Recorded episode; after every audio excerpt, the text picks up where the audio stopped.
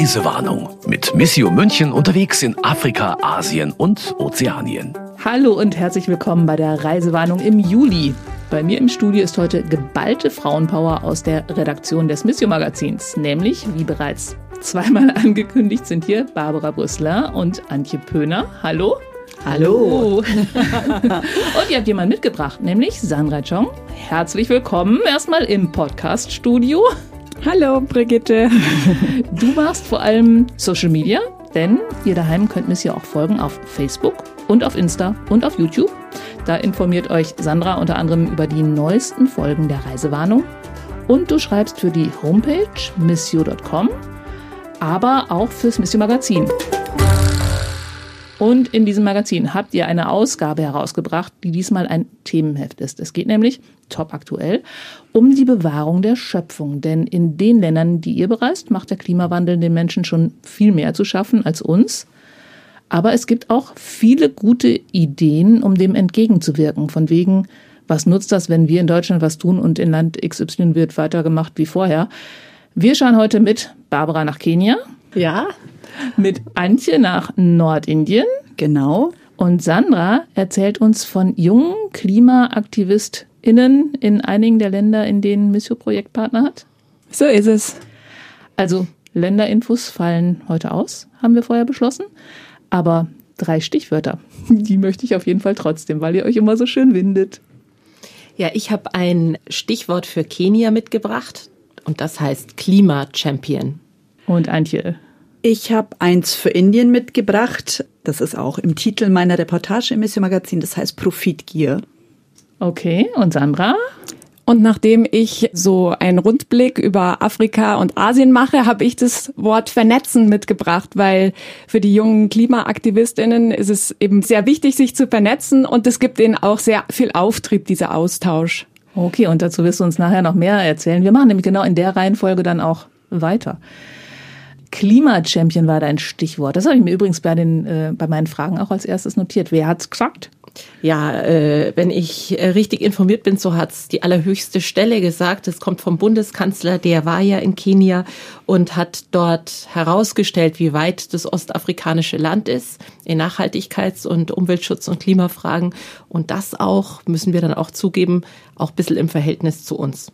Also Klima-Champion ist ja schon äh, eine Klima-Champion ist ein Lob, würde ich mal sagen. Ja, so, und woran macht er das fest? Das macht er daran fest, dass es schon heute so ist, dass das ostafrikanische Land Kenia 90 Prozent seines Energiebedarfs aus nachhaltigen Quellen deckt. Also das ist ja eine ganze Menge. Weiß einer von euch zufällig, wie es in Deutschland ist? In Deutschland sind es knapp 50 Prozent, es sind momentan, glaube ich, 45 Prozent. Damit sind wir bisschen über dem internationalen Durchschnitt, aber natürlich nicht da, wo wir eigentlich sein sollten und auch sein wollten. Und Kenia ist einfach mal bei 90 Prozent. Kenia ist bei 90 Prozent und die sagen, es dauert nicht mehr lang, dann sind sie bei 100 Prozent. Nämlich, und das fand ich total interessant, schon 2030. Ja, die schaffen das. Also da wollen wir bei 60 Prozent sein wahrscheinlich oder so. Ja. Der Energiemix, weißt du, wo, wo der herkommt? Der Energiemix. Kenia hat eine besondere Energiequelle, die heißt Geothermie. Das heißt, es ist die Hitze, die aus der Erde kommt. Da kommt heißer Wasserdampf und das ist was, was nie versiegt. Und die sagen, sie könnten fünfmal so viel Energie äh, verbrauchen, wie sie momentan tun. Und es würde noch reichen mit der Geothermie. Wahnsinn. Außerdem strahlt die Sonne über genau. Kenia. Daran denkt man ja zuerst. Weht, ja. Wasser wäre auch da, aber da ist das Problem der Dürre. Aber ja, Geothermie ist eine Besonderheit. Dass dieses Land Klimachampion ist, hat noch nicht so viel mit dem neuen Präsidenten zu tun. Aber der alte Präsident hat sich auch schon ein paar Sachen ausgedacht, das war aber nicht ganz so nachhaltig. Du hast da so ein paar nette Beispiele rausgesucht. Also erstmal, was hat der neue Präsident vom alten für eine Lage übernommen? Also vielleicht erstmal ganz grundsätzlich, wenn man durch die afrikanischen Länder reist oder auch durch Asien reist, dann merkt man, auch in Umwelt- und Klimaschutzfragen geht immer dann was gut voran, wenn Regierungen gut arbeiten und auch über längere Zeiträume gut arbeiten, weil das sind ja keine kurzfristigen Sachen. Bei allen Ländern, wo man merkt, da tut sich was. Da waren nicht korrupte, möglichst nicht korrupte Regierungen über möglichst lange Zeiträume im Geschäft und konnten tatsächlich was verändern. Kenia Korruption, das ist ein anderes Thema. Da mache ich mal eine Klammer auf und eine Klammer zu. Wie auch immer, Kenia hatte im August vergangenen Jahres einen Regierungswechsel und tatsächlich ähm, hat die neue Regierung von der alten eine ganze Menge an Dingen geerbt, vor allem einen Schuldenberg, einen riesigen. Das Land war Anfang des Jahres bankrott. Da okay. ist es nicht das Einzige, da gibt es mehrere Länder, die immer mal bankrott gehen. Das ist aus unserer Perspektive immer kaum vorstellbar aber das ist tatsächlich passiert. Und das ist auch übrigens so im Großen und Ganzen gesehen eines der großen Hemmnisse, wenn es darum geht, nachhaltige Entwicklungen in den Ländern des globalen Südens voranzutreiben, dass diese Länder mit dem Schuldenberg zu kämpfen haben und teilweise nicht investieren können.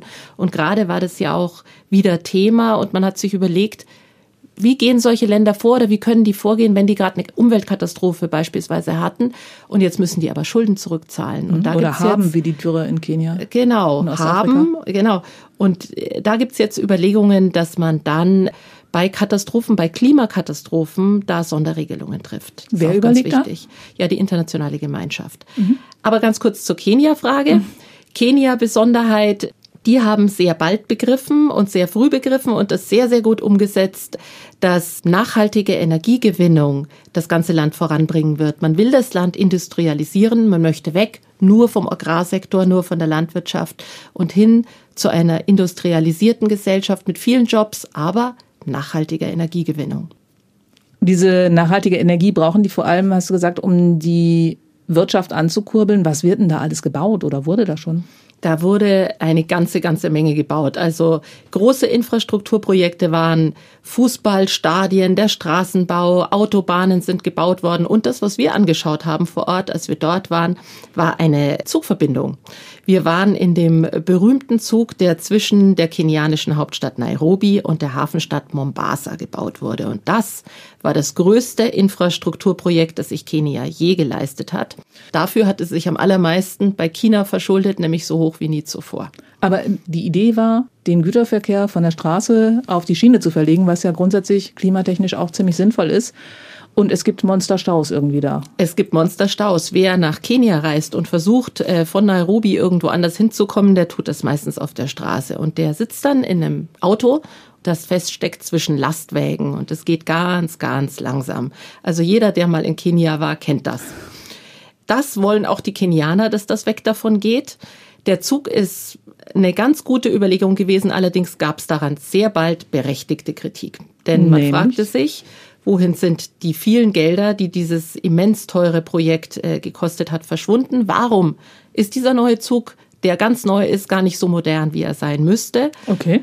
Und warum wird er nicht ordentlich ausgenutzt? Warum sind da viele Leerfahrten etc.? Genau, das hast du ja in deiner äh, Reportage geschrieben. Da sind manchmal nur ein paar Leute drin. Da sind nur ein, ein paar Leute drin. Monstergebäude, sieht aus wie ein Flughafen, die Flughafenabflug, Abfahrtshalle, Abflugshalle, wie heißen die? Die, die sah aus wie eine Abflugshalle, das ist schon ganz richtig. Also ich habe mich gefühlt, als wäre ich an so einem internationalen Flughafen und der Check-in und die Security ja, genau. und alles war da. Die Sitzreihen. Und die Hostessen mhm. in ihren Kostümen und alles was wir da gesehen haben. Und es war immer die kenianische und die chinesische Flagge da. Also die Bauherren hatten sich da auch gut verewigt. Aber insgesamt möchte ich das gar nicht schlecht reden. Also alle, die was davon verstehen, haben uns gesagt, Infrastruktur ist komplett notwendig für das Land. Und auch andere afrikanische Länder drumherum versuchen ja, funktionierende Schienennetze aufzubauen. Also man möchte weg von der Straße hin zu einer funktionierenden Schiene auch für den ganzen afrikanischen Raum. Aber das Beispiel, das wir eben gesehen haben, das hatte in Kenia für viel Spott und Humor, humoristische Einlassungen auch gesorgt, weil es eben auf der Hälfte schon stecken geblieben war. Das war so ein Zug ins Nirgendwo. Und Kenia hat eine ganz großartige Zivilgesellschaft. Wie ins Nirgendwo, das geht doch zwischen Ja, es wurde halt nicht weitergebaut. Ach so, okay. Genau. Also so, so ein Berliner Flughafen sozusagen. So ein Berliner Flughafen. Und Kenia hat eine ganz großartige Zivilgesellschaft, die sich auch nicht alles gefallen lässt. Und die Sandra wird vielleicht dazu auch noch mehr sagen, wie sich gerade die jungen Leute vernetzen und sich auch nicht riesen Mammutprojekte aufbinden lassen, sondern sich wehren und sich sehr erfolgreich wehren. Unter anderem so eine kleine Gruppe, die hatten wir dort besucht, Okoa Mombasa hieß die, die hat eben sich dagegen gewehrt, dass die Verträge, die zu diesem Zug eben geschlossen wurden zwischen den Regierungen von China und Kenia, dass die intransparent waren und nicht öffentlich gemacht waren. Und die haben auch erreicht, dass das im Nachgang nochmal geändert wurde. Aber da ging es irgendwie um den Hafen aber, ne? Und nicht um diese Bahnstrecke. Das war irgendwie Da ging es um den Hafen, der als Pfand, wie das oft so ist, für Infrastrukturprojekte vergeben worden sein sollte. Das muss man mal erklären. Das weiß, glaube Ja. ich, erstens nicht jeder. Ich weiß es auf jeden Fall nicht. Also, wenn große Deals gemacht werden zwischen Regierungen, dann ist es oft so, dass bei Zahlungsunfähigkeit solche Länder wie Kenia, da denken eben andere, die dort investieren, dass möglicherweise nicht alles zurückbezahlt werden kann. Und dann machen die mal aus, was im Fall der Fälle passieren könnte. Sie rechnen also wahrscheinlich quasi schon damit. Sie rechnen irgendwie vielleicht damit, aber wie auch immer, das wurde geschafft, dass das transparent gemacht wurde in der Tat und dass bestimmte, bestimmte Dinge dann auch zurückgefahren wurden. Was ich noch nicht ganz verstanden Ja. habe, ist, warum ist das Ding so leer, wenn es doch eigentlich so gut ist? Der Zug. Ja. Der Zug hat einige Mankos. In diesen Zug einzusteigen ist schwierig. Der Zustieg liegt weit außerhalb der Hauptstadt. Okay. Also da erstmal hinzukommen, muss äh, der betuchte Mensch ein Taxi nehmen, der nicht betuchte Mensch mit Bussen dahin Das gondeln. mich an ein anderes Infrastrukturprojekt Ja. in Genau. München. Kennen Wie wir auch. es denn damals noch? ist, ist uns auch nicht ganz fremd. Wenn man am Hauptbahnhof genau, zum Flughafen. Die berühmte Rede. Die berühmte Rede. So, und wir haben das auch mitgemacht und haben auch festgestellt, wie schwierig das ist. Und wenn du dann mal dort bist, unter welchen Bedingungen wie auch immer, kostet es recht viel Geld, ist also nicht für jeden. Genauso übrigens die neu gebaute Stadtautobahn in Nairobi. Da war ja auch die Kritik, ist die wieder nur für die Reichen? Was kostet es, die befahren zu dürfen?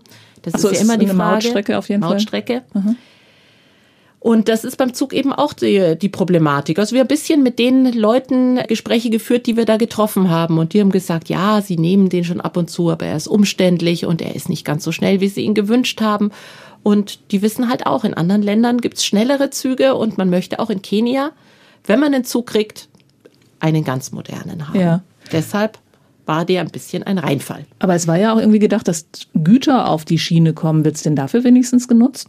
Es wird teilweise genutzt und teilweise werden die äh, Straßen weiterhin genutzt mit den Lastwagenfahrern, die eine riesige Arbeitsquelle auch in Kenia sind. Und die hatten auch protestiert, als der Zug neu eingeweiht war, dass sozusagen ihre Arbeitsplätze wegfallen. Und da ging es dann auch um Einfuhr der Waren im Hafen von Mombasa, Verzollungen und ein heikles Thema, wer verdient daran? Verdienen die Menschen in Mombasa, die dort die Waren sozusagen, die Container leeren und die Güter löschen und die dann auf der Straße, so war das, weiter bis Nairobi befördern können, ins Landesinnere? Oder geht das ganze Geschäft nach Nairobi? Also hinter solchen Entscheidungen stehen auch oft, wie bei uns auch und wie bei den ganzen Umweltfragen überhaupt, Lobbyentscheidungen, vielleicht Jobs. Das sehen wir ja auch an der ganzen Klimadiskussion. Wir sind in einer sich verändernden Gesellschaft und da fallen bestimmte Dinge weg, andere wachsen neu und es ist ein Riesenstreit und der ist interessengesteuert. Du hast natürlich auch mit einem Projektpartner gesprochen, mit dem, nicht mit dem Präsidenten. Mit dem Präsidenten habe ich leider nicht gesprochen, aber hätte ich natürlich sehr, sehr gerne getan. Wir haben ihn aber auch nicht angefragt, muss ich sagen. Aber mit Father James Kimani hast du gesprochen. Father James Kimani Kairu ist ein Projektpartner von Missio München, den wir immer wieder zu ganz vielen Themen, die Kenia betreffen, befragen. Aus mehreren Gründen. Zum einen ist er ein dezidierter Beobachter der gesellschaftspolitischen und kirchlichen Situation, der auch ganz großartig uns immer da Auskunft gibt und uns alles erklärt, was wir aus dem fernen Deutschland nicht ganz so nachvollziehen können. Und er stammt aus Eldoret. Das ist die Stadt, aus der der momentane Präsident Kenias kommt. Und wenn man sich zurückerinnert an den Wahlkampf in Kenia, so war ja damals die Befürchtung, dass es da zu Ausschreitungen kommt, dass möglicherweise Genau, darüber dieses, haben wir geredet Darüber hatten wir gesprochen, dass dieses Land in einen Konflikt stürzt, der von Gewalt und Bluttaten begleitet sein könnte. Und da hat auch er uns immer wieder Auskunft dazu gegeben, wie ist die Lage und äh, war da ganz gut im Bilde. Und der schätzt es jetzt wie ein, diese Vorsichtig neue schätzt Politik? das ein. Der sagt, äh, die Kenianer sind viele große Versprechungen gewohnt von Menschen, die gerne Präsident werden wollen und von welchen, die es gerade geworden sind und dann eben in diesem Spagat stecken, ihre Versprechungen einlösen zu müssen, nicht alle vor den Kopf stoßen zu können und Interessensgruppen zu bedienen. Und er sagt, wir Kenianer, wir hören uns das jetzt erstmal an in aller Ruhe und dann schauen wir am Ende, was rauskommt. Also er war verhalten und er war, hat einiges als sehr positiv gewertet. gerade die Dinge in Richtung Klimaschutz und Umweltschutz, die jetzt vorangetrieben werden. Da sind die Kenianer und ich glaube auch die katholische Kirche in Kenia schon sehr stolz, in welche Richtung das geht und auch zu Recht stolz. Ja, so würde ich das mal sagen. Also da was, welche Auswirkungen vom Klimawandel hast du da so gesehen? Auf diese Reise könnte ich das eigentlich äh, gar nicht festzurren, was ich da gesehen habe. Ich habe große Dürren auf anderen Reisen gesehen, diese Bilder, die wir alle aus den Medien kennen, wo so ein Tierkadaver irgendwo auf aufgerissenem Boden liegt, wo du selber fast drüber stolperst. Das habe ich auf anderen Reisen gesehen, in anderen Ländern. Und wir waren auch schon zu Zeiten da, wo es viel zu viel geregnet hatte äh, an Orten und wo die Leute verzweifelt waren und es ihnen ihre Wohnhäuser weggeschwemmt hatte wir waren nach Tsunamis irgendwo. Also ich kann das jetzt an dieser Reise nach Kenia, könnte ich es nicht festmachen, aber insgesamt habe ich auf den vielen Reisen, die ich für Mission München machen durfte in diese Länder, durchaus gesehen, dass dass das stimmt, was gesagt wird, dass von den schrecklichen Dürren, von den Überschwemmungen, von den Naturkatastrophen natürlich diese Regionen so drastisch betroffen werden und dass natürlich bei uns das immer wieder mal ankommt, aber punktuell und dann eben auch wieder verschwindet, während es eine Realität dort ist. Und ich glaube schon auch, dass es bei uns noch zu wenig wahrgenommen wird. Ja. Und es wird aber auch vor allem dort wahrgenommen, was ja oft vorgeworfen wird, die Länder wissen gar nicht, aber die kriegen das auf jeden Fall alle hautnah mit. Genau, und da ist ja zu Recht auch immer die Aussage, gerade was Treibhausgase und so weiter betrifft, dass eben die Länder des globalen Südens sehr wenig daran beteiligt sind mhm. an den Emissionen. Aber also Kenia mit 0,1 Prozent ja. hast du geschrieben? Genau, die, der Land wie Kenia steckt eben im Spagat eigentlich zwischen Entwicklung und Nachhaltigkeit und haben sich entschieden für eine nachhaltige Entwicklung. Und da sind die ganz weit vorne. Und der Kanzler hat selbst gesagt und die Delegation, die mit ihm war, und ja erst kürzlich, ich glaube vor ein paar Tagen wurde ein neues Handelsabkommen mit Kenia geschlossen. Das hatten die vor, ich glaube vor ein paar Jahren, wann war das irgendwie Mitte der Zehnerjahre, 2014, 15, hatten die das mit dem ganzen ostafrikanischen Raum mal probiert. Das aus verschiedenen Querelen heraus kam das nicht zustande. Jetzt ist es bilateral mit Kenia geschlossen worden, weil Kenia da so weit ist und wir uns fast eine Scheibe abschneiden können, so kann man das sagen. Ja. Oder Wasserstoff, Stichwort etc. Du hast auch mit einem äh, Vertreter von der Hans-Seidel-Stiftung gesprochen, der hat auch ein paar ganz interessante Zahlen gesagt. Das ist der Daniel Seiberling, ja. Genau. Das war ein tolles Interview. Dafür bin ich auch ganz dankbar, dass sich der Herr Seiberling von der Hans-Seidel-Stiftung die Zeit genommen hat. Der sitzt in Nairobi und diese Stiftung hat äh, wirklich, sind ganz gute Beobachter auch der Situation. Und äh, mich hat daran fasziniert, dass er zusätzlich zu unseren kirchlichen Partnern, Father James äh, Kimani Kairu zum Beispiel, oder auch das, was ich gelesen hatte, was der Erzbischof von Mombasa veröffentlicht veröffentlicht äh, zu der Fragestellung, wo ich ihn da auch mit zitiert habe. Was er da so äh, sagt, geht in eine ganz ähnliche Richtung. Also das ist ja dann auch immer so eine Bestätigung, mhm. dass man hört äh, von politischer Seite die Beobachter, die das Feld ganz genau ins Visier nehmen und von kirchlicher Seite, die vielleicht an den Basisgruppen dran sind, die äh, ja versuchen, da was voranzutreiben, das geht in eine ähnliche Richtung. Ja, ja und der Herr Seiberling hat das drastisch und genau gesagt, was da Wirklichkeit ist. Genau, 0,1 Prozent der Treibhausgase verursacht Kenia ja. und will diese noch um 32 Prozent senken haben wir ja äh, eben gehört, wie toll die bei der Energiegewinnung sind. Und dann habe ich noch ein Zitat gefunden. Das Potenzial des afrikanischen Kontinents für die Produktion erneuerbarer Energien ist 50 mal so groß wie der prognostizierte globale Energiebedarf 2040. Also 2040 werden wir mehr Energie brauchen als heute. Und in Afrika kann man 50 mal so viel produzieren, wie man braucht. Dann sind wir gerettet, oder? Könnte Afrika mal reich werden. Das ist mal eine Hoffnungsperspektive, so würde ich das auch sehen.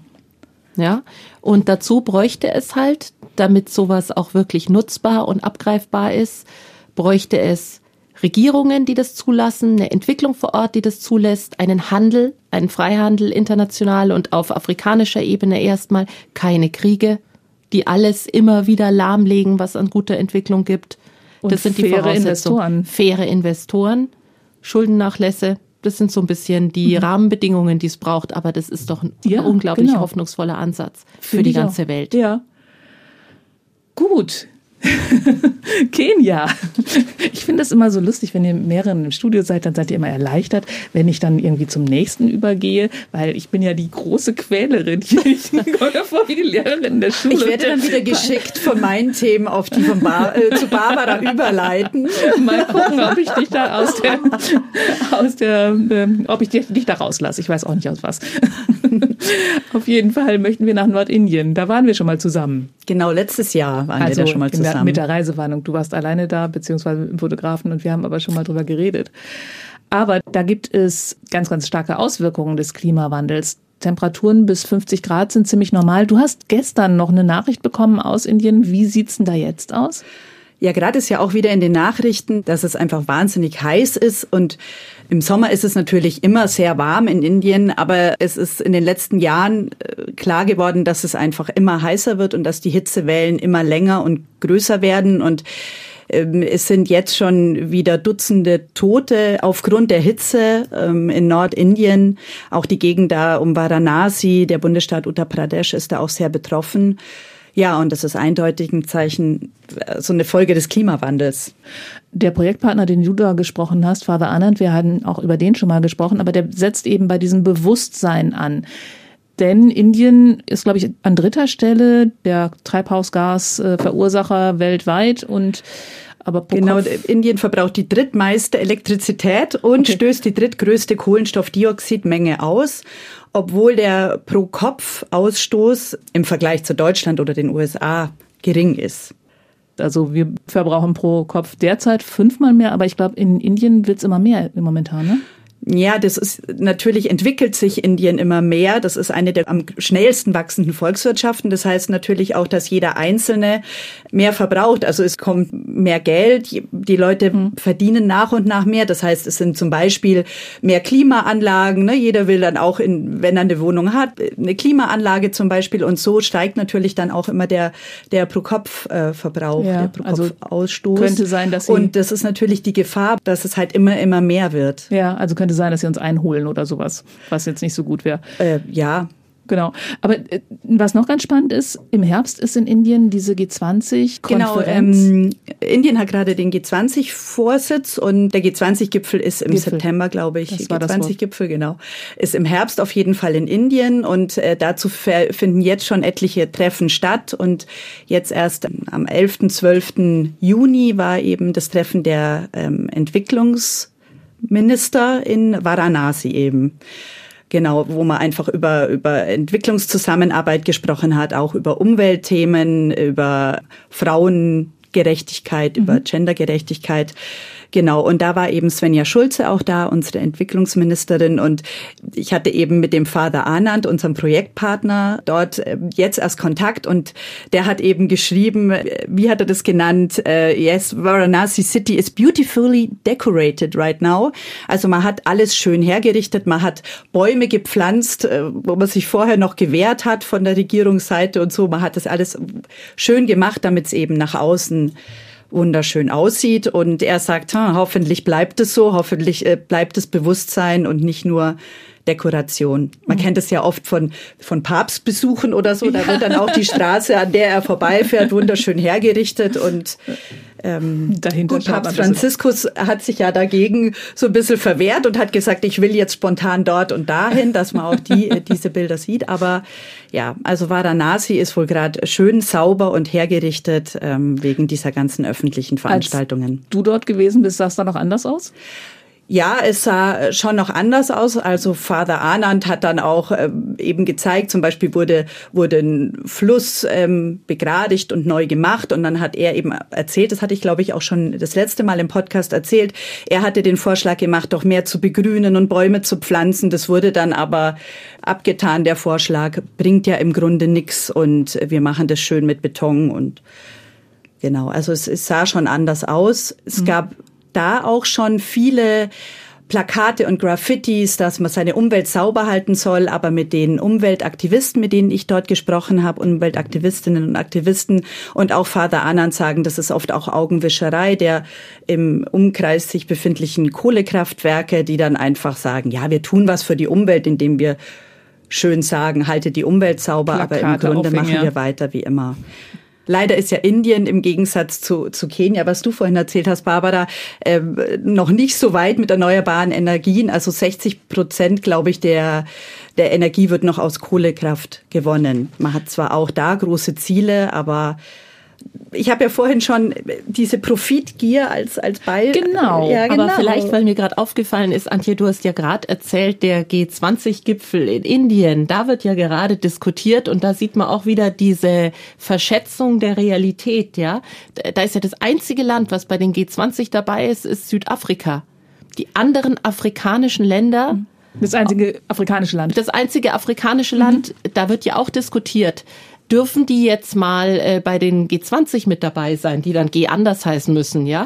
Da steht ja derzeit wieder zur Debatte, die aufzunehmen und es ist gerade unter den Gesichtspunkten, die wir da jetzt gerade diskutieren, absolut sinnvoll. Ja. Kann man übrigens auch im aktuellen Heft Schöpfung bewahren nachlesen. Da haben wir auch ähm, berichtet über, über G20 und, mhm. und eben, dass Afrika da so schlecht vertreten ist, also nur durch äh, Südafrika und dass das bald geändert werden soll. Ich glaube, wir sollen eh noch ein paar Sachen aus dem Heft mal. Äh, ja, unbedingt. Machen wir vielleicht nach, dem, nach Indien, dass wir noch mal sagen, was es da alles gibt in diesem Heft, weil ich finde es wirklich unglaublich gelungen. Total super. Kompliment, fettes Kompliment. Absolut lesenswert.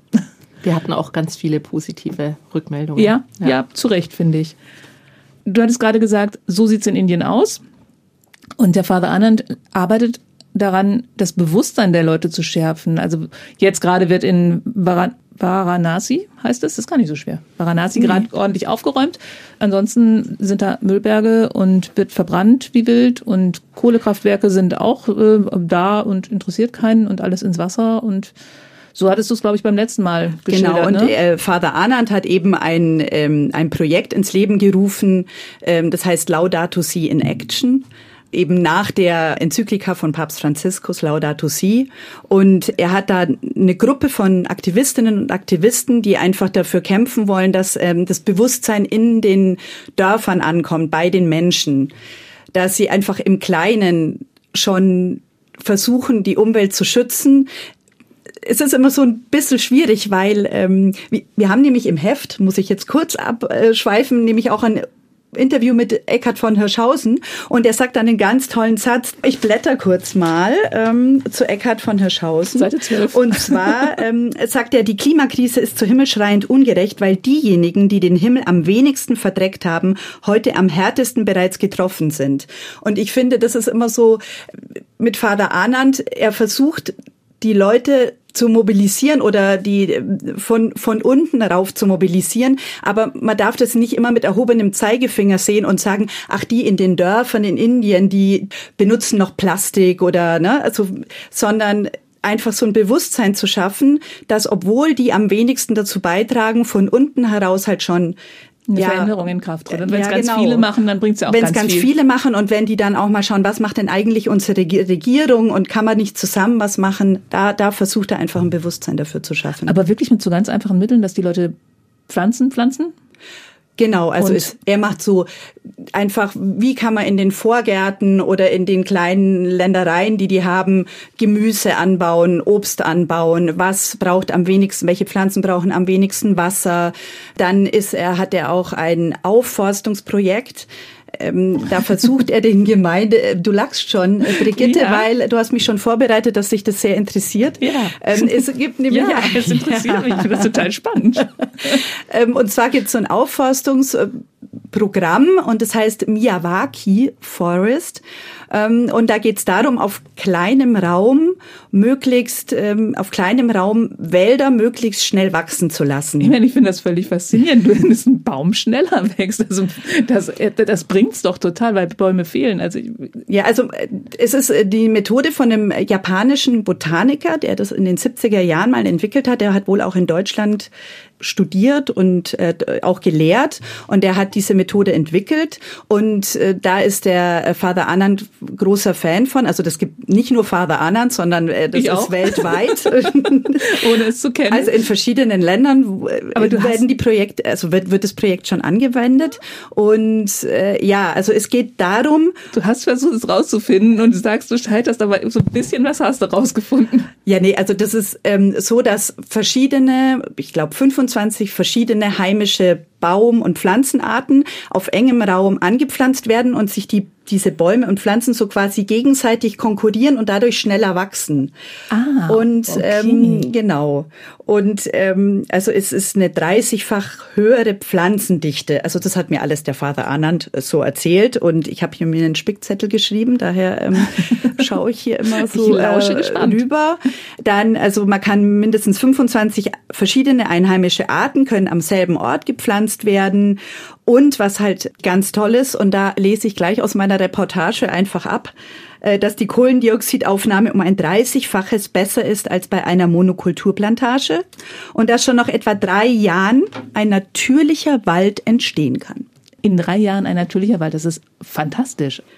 Genau. Und Weil das, normalerweise braucht so ein Baum 20 Jahre, bis der Genau, und irgendwie... Father Anand versucht eben in die ländlichen Gebiete zu gehen und mit den Verantwortlichen in den Dörfern zu sprechen, dass diese Methode eben öfter ähm, eingesetzt wird. Zum einen wirklich Wiederaufforstung Ja. oder Aufforstung, ob es wieder ist, weiß ich gar nicht. Und Bewusstsein der Leute schaffen, Mensch, baut was an. Genau. Und in diesem Plastik. Projekt Also gibt's eben auch eine Theatergruppe und so, die gehen dann eben in die Dörfer und äh, zeigen dann auch diese Anbaumethode ähm, spielerisch den Menschen oder reden über verschiedene Themen und so. Und er versucht so an die Leute ranzukommen. Und mit ganz viel Selbstironie hast du geschrieben.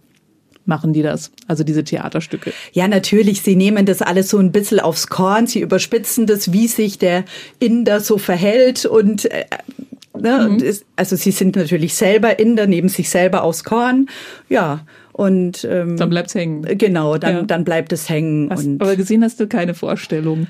Nee, es war sehr schwierig in Uttar Genau, das war ja Pradesh. die Geschichte genau, das dem- war die Geschichte. Es, ähm, mit dem da Hindu-Nationalismus. Ist, also da ist ein Herr an der Macht, ähm, Yogi, wird er nur von allen genannt, Genau, der eben sehr hindu-nationalistisch ist. Und es ist ganz anders in Uttar Pradesh, in, in dem Bundesstaat, als in anderen Da Bundesstaaten. konntet ihr auch gar nicht so frei reisen und es war ein bisschen, mm, ne? Genau, es war Ja. schwierig. Nachzuhören in der Folge.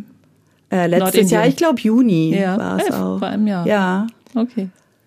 Darf ich da vielleicht noch mal kurz andocken an etwas, was die Antje gerade vorhin gesagt hat? Ich möchte ein bisschen davon profitieren, dass wir da in so unterschiedlichen Weltgegenden waren und für dieses Magazin da alle an einem Thema gearbeitet haben. Antje, du hattest gerade erwähnt, äh, Stichwort Plastik. Da ist auch so eine internationale, globale Komponente, die man auch, finde ich, häufig gar nicht so weiß. Ich habe jetzt den Namen der Konferenz äh, vergessen oder der, der Besprechung, die da jetzt wieder stattfindet. Es ist ja so vielfältig, dass man sich die Kürzel gar nicht alle merken kann. Aber ich fand es durchaus beachtlich, dass momentan die Staaten, die sich mit der Plastikfrage, das ist ja eine der großen Fragen neben Klimawandel und dem Verschwinden der Artenvielfalt, mit der wir uns Ja. beschäftigen müssen, die sich beschäftigen, die wird von zwei Ländern angeführt. Und das eine ist Norwegen und das andere ist Ruanda. Also wieder ein afrikanisches Land. Darüber also hatten wir auch gesprochen, Darüber genau. hatten wir auch gesprochen. Nur, dass man mal sieht, es ist vielleicht anders, als wir aus unserer europäischen Perspektive immer so wahrnehmen. Und deshalb finde ich das so spannend, weil du es gerade da aus der indischen Perspektive ins Bild gerückt Ja. hattest. Ja, und Plastik und Indien, da kommt, glaube ich, auch noch später Sandra drauf, Mhm. weil äh, die hat einen Aktivisten gesprochen, der sich da eben kümmert. Auch und sehr engagiert, genau. ja, Genau. genau. Ich dachte nämlich auch gerade, das ist genau der passende Übergang, um jetzt zu Sandra zu kommen. Unsere eurozentristische Perspektive mal ein bisschen durchzuschütteln. Dafür sind wir ja gerade da. Und Sandra, da hast du eine Menge recherchiert und eine, äh, eine Menge Leute ausfindig gemacht, die sich engagieren, nämlich vor allem junge Leute. Also in Europa gehen ja die Leute bei Fridays for Future auf die Straßen. Und du hast mal geschaut, wie das ist in den Ländern, in denen ihr Projektpartner habt. Wen hast du denn da alles ausfindig gemacht? Also eine ganze Bandbreite. Also wenn man da genauer hinguckt, gibt so viele verschiedene Arten von Engagement und auch wo die Menschen herkommen. Da gibt es zum einen auch wie hier Fridays for Future oder so klimabewegte Organisationen, in denen sich junge Menschen vor allem natürlich engagieren.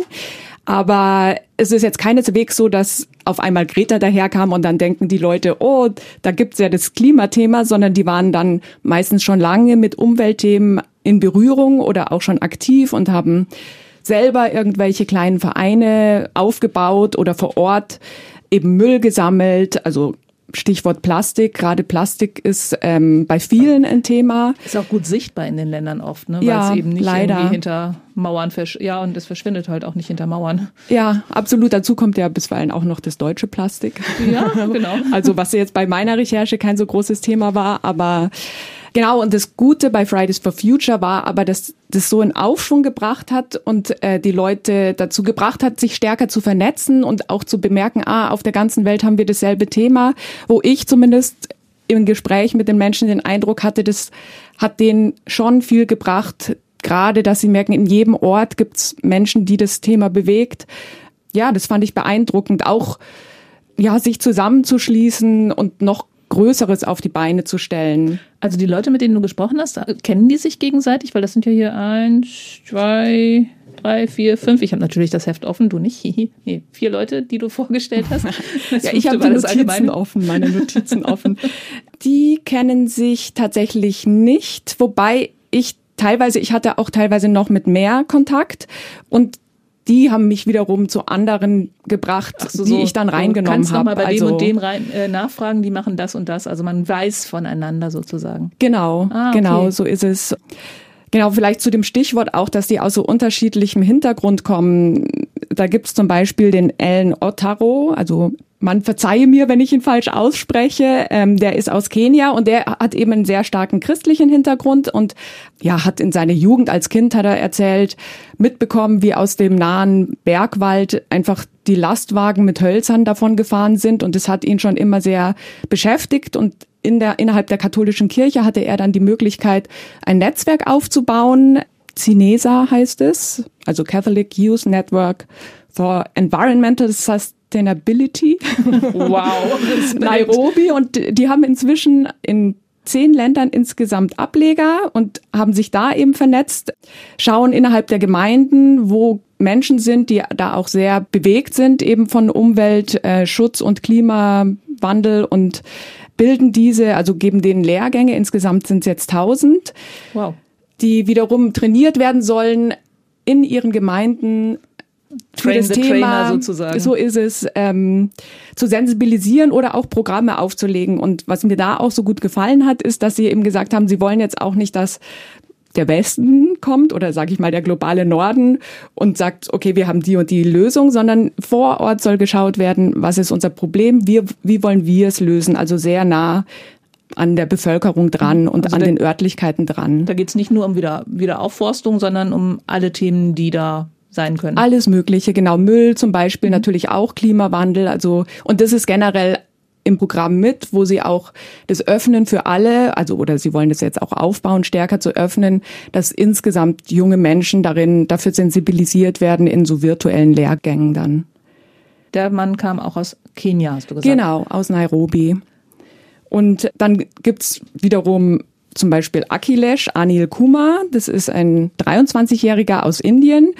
Und bei ihm war die Flut in Kerala, also im indischen Bundesstaat 2018, da gab es eine ganz verheerende Flut. Und das war so sein Moment, sein Schlüsselerlebnis, wo er gesagt hat, das war einfach so viel Dreck da und zusammen mit anderen Freiwilligen haben sie da ein paar Stunden entlang, also in so einem Wald entlang einer Straße den Dreck aufgesammelt und es kamen tatsächlich 30 Tonnen Plastikmüll insgesamt Boah, zusammen. Und 30 das hat, Tonnen kann- 30 Tonnen, Das ja. sind ja wie viele Wahnsinn. LKW voll? Das Zehn weiß ich LKW, leider drei nicht. Tonner, 60, boah, das, ist müssen wir tierisch. nachforschen, aber- was ein LKW so fasst, aber es muss eine riesige Es Menge sein. Tonnen. ist riesig. Ich konnte es auch kaum glauben, also weil er gesagt hat, sie haben wirklich nur, also es waren dann schon Also ich gehe manchmal 100 Müll Menschen. sammeln hier und wir kriegen immer so fünf, sechs Kilo zusammen, so an Kippen ja, und so. ja, das war irgendwie Ja, auch Kippen durch diese Flut. auch nicht so viel. Das stimmt, aber das also immens. Die Flut, die hat dann anscheinend da ganz viel so hingeschwemmt und zurückgelassen, als sie sich zurückgezogen hat. Und das war wiederum so sein Moment, wo er gedacht hat, okay, jetzt muss er eine Kampagne starten mit Gleichgesinnten. Dann ging es erstmal lustigerweise um Strohhalme. Und, und da haben sie dafür Ja, gekämpft, aber die zu die- reduzieren. Die sind gar nicht mal so, so ungefährlich. Also es gab dann, glaube ich, so als Initial mal irgendwie so ein Video mit einer Schildkröte, die so einen Strohhalm in der Nase hatte und das musste wirklich unter großen Schmerzen rausgepopelt werden. Also es ist wirklich übel, wenn die Strohhalme ins Meer geraten für die Tiere, weil das so eine blöde Form ist. Ja, glaube ich sofort. Und es ist halt eigentlich auch was, auf was man gut verzichten Ja. kann. Also wieso braucht's Strohhalme? Da sind wir ja inzwischen auch bisschen dahinter gekommen, Mhm, allmählich, genau. sage ich mal. Also in Europa. Und ähm, naja, so ging das immer weiter. Also dass er dann eine richtig große Müllvermeidungsinitiative aufgebaut hat, wo er, das konnte ich auch kaum glauben, gesagt hat, Sie waren bei so einem Zweitages-Event bei der Planung dabei mit 500.000 Menschen, also so ein Jugendturnier irgendwie. Und im Vorfeld haben sie halt sich darauf konzentriert, Müll zu vermeiden, Plastikmüll. Und am Ende hätte es nur acht Kilo Plastikmüll gegeben, weil sie das halt einfach so gut wie ausgeschlossen hatten. Wow. Fand ich auch beeindruckend. Und so hat er mit seiner Bring Back Green Initiative, also nicht nur er, sondern eben immer zusammen mit Gleichgesinnten. Das war ihm auch immer ganz wichtig, dass ich das auch schön mit reinnehme. Was ganz Tolles finde ich aufgebaut, wo sie auch sensibilisieren für Klimaschutz und das jüngste Projekt ist, dass sie so innerhalb von Kerala auf Kommunal- oder Kreisebene, ich kenne mich da jetzt nicht ganz genau in den ähm, Ebenen aus, da installieren sie so Jugendparlamente, also die haben gute Verbindungen zu dem Bundesstaat äh, Kerala, zu den Verantwortlichen dort. Und die Jugend soll eben einfach ihre Ideen mit in diesen Kreis bringen, was man für Klimaschutz machen kann, Umweltschutz und ähnliches. Und da denke ich, Ja, da geschieht viel auf genau, vielen das Ebenen. Bewusstsein auf jeden Fall geschaffen bei, bei einer ziemlich breiten Menge dann jetzt auch schon. Absolut, ja. Das waren jetzt zwei Leute aus den Ländern, über die wir schon gesprochen haben. Du warst, hast aber noch jemanden aus Benin und aus Kamerun, also noch zwei afrikanische Länder. Was machen die? Ist das So ist es genau. Die, ähm, jetzt muss ich selber noch mal kurz spicken. Bei Benin ist es die Maimuna Adamu und die ist einfach so, also die, sie nennt sich selber ich weiß nicht, ob selbstironisch auch bisschen ist, Miss Climate in den sozialen Netzwerken. Und sie ist einfach sehr umtriebig, bringt auch Leute zusammen, die organisiert äh, alle paar Jahre zusammen mit anderen ein regionales Jugendklimacamp für die frankophonen Länder und das war auch dieses Jahr gerade wieder. Also ich habe sie kurz vorher gesprochen und da kommen dann 150 Menschen aus 23 frankophonen Ländern und das Schwerpunktthema war dann Ökotourismus und überhaupt Netzwerken, Klimaschutz sensibilisieren, Bürgeraktionen. Und die ist auch so in ganz verschiedenen äh, Organisationen aktiv, unter anderem Fridays for Future auch und äh, macht ganz viel Öffentlichkeitsarbeit sozusagen und macht sich eben so ganz stark für die Vernetzung von Aktivisten und äh, die Bi Weiterbildung und Sensibilisierung. auch so eine Geschichte, die man dann nicht so auf dem Schirm hat. Und das ist eine Afrikanerin aus Benin, die Social Media und äh, Influencerin für Umweltfragen ist. Absolut, stimmt. Also man sollte das auch gar nicht so abtun, finde ich, weil oft denkt man sich ja, okay, Influencer, die sitzen einfach, aber erstmal muss ja dieses Bewusstsein geschaffen Ja. werden. Also das ist schon, würde ich sagen, eine wichtige Aufgabe, dieses Vernetzen und zeigen. Das kannst du nur machen, wenn du auch weißt, wovon du redest. Absolut, ja. Und, sie zeigt keine neueste Creme und äh, Das nicht, sondern auch. Baumpflanzaktionen. Bei sowas ist sie auch tätig. Ah, cool. Genau. Nee, und die vierte ist äh, die Dolores Marché aus Kamerun und die ist Juristin, die für Greenpeace freiwillig arbeitet und äh, andere Plattformen und die hat sich so inhaltlich spezialisiert darauf, dass die indigene Bevölkerung Zugang hat zu äh, genetischen Ressourcen. Also ich musste als erstes so an Patente denken. Ja, genau. Es geht ich habe in auch dem gerade überlegt, was hä? ja, dass westliche Firmen sozusagen kommen und auf einmal Pflanzenteile patentieren, die die Ja. indigene Bevölkerung Ah, immer schon benutzt hat. Greenpeace schon ganz lange dahinterher ist, dass es nicht sein darf. Ja, und bei ihr speziell ist es aber auch wohl, dass sie einfach dafür kämpft, dass die Bevölkerung anteilig Geld bekommt von den Gewinnen von den Firmen, die zum Beispiel, also da ist so, gab so ein ein Signalurteil wohl in dem Fall in Südafrika, aber darauf bezieht sie sich auch. Die Teefirmen, die südafrikanischen, müssen kontinuierlich auch Geld an die ähm, indigene Bevölkerung abgeben, weil die ursprünglich Räubusch sozusagen überhaupt Ah. angepflanzt und gepflegt haben und das alles auf ihrer Arbeit basiert. Dass das Geld in die richtige, richtige Richtung Damit geht. Mhm. sie auch was vom Kuchen abbekommen sozusagen und nicht nur die reichen Investoren, sage ich mal, in diesem klassischen Also ganz verschiedene Ansätze bei den Vieren. Jetzt gehen in Europa fast alle Jugendlichen für Fridays for Future auf die Straße. Das ist aber in den Ländern, über die du berichtet hast, jetzt nicht so. Warum ist das nicht so? Das hat unterschiedliche Gründe. Also zum einen es liegt auf der Hand sozusagen. Man muss es sich ja auch leisten können, ja. ähm, zu streiken und dann auch noch während der Schulzeit, wobei ich mal, da habe ich jetzt gar nicht detailliert nachgefragt. Ich gehe mal davon aus, dass die Streiks von Fridays for Future in anderen Ländern im globalen Süden nicht unbedingt immer zur Schulzeit sind. Einfach Bildung ist da ja wirklich Etwas sehr hoch ja. geschätzt, genau. Und die Menschen sind einfach mit anderen Sachen beschäftigt oder viele Menschen, nicht die natürlich, sondern viele Menschen, da geht es erstmal darum, wie wird der tägliche Lebensunterhalt gesichert und der der Familien und ähm, mhm, also wie bekomme ich Zugang zu Bildung oder mein Kind Zugang zu Bildung? Es gibt ähm, viel Arbeitslosigkeit, mhm. hohe Kriminalitätsrate. Viele Menschen haben mit anderem einfach zu kämpfen und müssen sehen, dass sie das, leisten, das tägliche ja. Überleben gesichert kriegen, genau. Aber ist es denn auch gefährlich, sich da zu engagieren? Das kann es auch sein, genau. Also ich hatte noch mit einer anderen jungen Frau aus Kamerun gesprochen und sie hat tatsächlich gesagt, dass es da eigentlich verboten ist, öffentlich auf die Straße zu gehen und deswegen kanalisiert sich die Arbeit der jungen klima- und umweltbewegten Menschen so in Aktionen, dass sie halt dann das also was ja sowieso auch sinnvoll ist, dass sie halt zum Beispiel Müll sammeln, Bäume pflanzen und so weiter. Und ich weiß jetzt auch nur, dass Vanessa Nakate, sie ist ja, sage ich mal, insgesamt bekannter auch aus Uganda, ähm, eine Klimaaktivistin, die wurde bekannt, weil sie aus dem Bild rausgeschnitten worden ist, wo unter anderem dann Greta Thunberg und äh, Luisa Neubauer mit drauf waren. Und die äh, hat tatsächlich auch erzählt, dass als sie angefangen hat mit Fridays for Future, also sich da zu engagieren. Da haben viele Mitstudentinnen gemeint, dass ihnen das jetzt zu gefährlich ist, da Plakate aufzuhängen.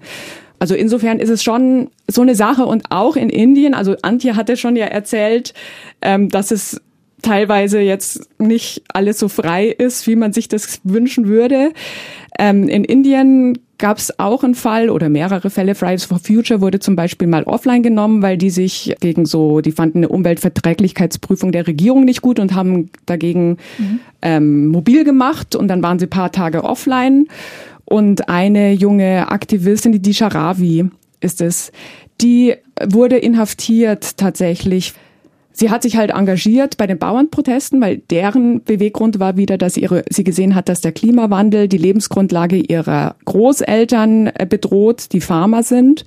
Und sie hat sich engagiert, dass sie mehr Schutz bekommen und hatte dabei auch Kontakt mit Greta Thunberg. Und Greta Thunberg hat dann auch was dazu getwittert und sie hatte wohl zu einem Papier zwei Sätze reingeschrieben. Daraufhin hat der indische Staat oder die Justiz sie erstmal wegen Verschwörung angeklagt und ähm, Bildung einer kriminellen Vereinigung. Und sie wurde fünf Tage in Haft genommen. Der Protest war natürlich riesig, ist auch schnell wieder rausgekommen, aber es ist natürlich schon ein Schuss vor dem Bug, ja. wo man sich überlegt, wo man mitmacht. Ja.